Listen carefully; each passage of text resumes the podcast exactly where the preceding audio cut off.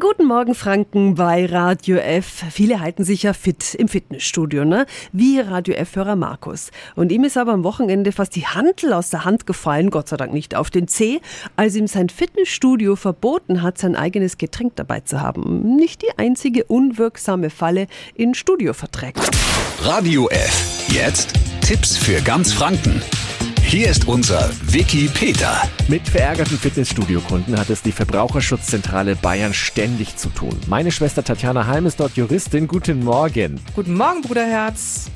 Was sind denn die bösesten Klauseln, mit denen Fitnessstudios ihre Kundschaft immer wieder austricksen wollen? Dass man dann beispielsweise sagt, wenn äh, der Laden umzieht, dann gilt der Vertrag weiter, auch wenn man dann auf einmal 150 Kilometer fahren muss.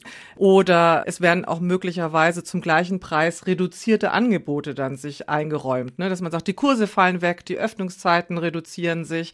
Trotzdem muss zum gleichen Preis das Ganze noch weiter durchgeführt werden.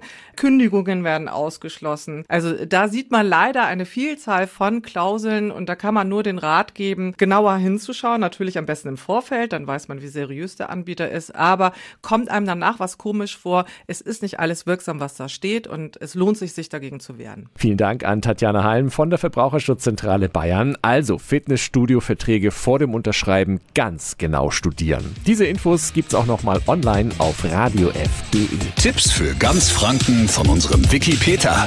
Täglich neu im Guten Morgen Franken um 10 nach 9. Radio F. F.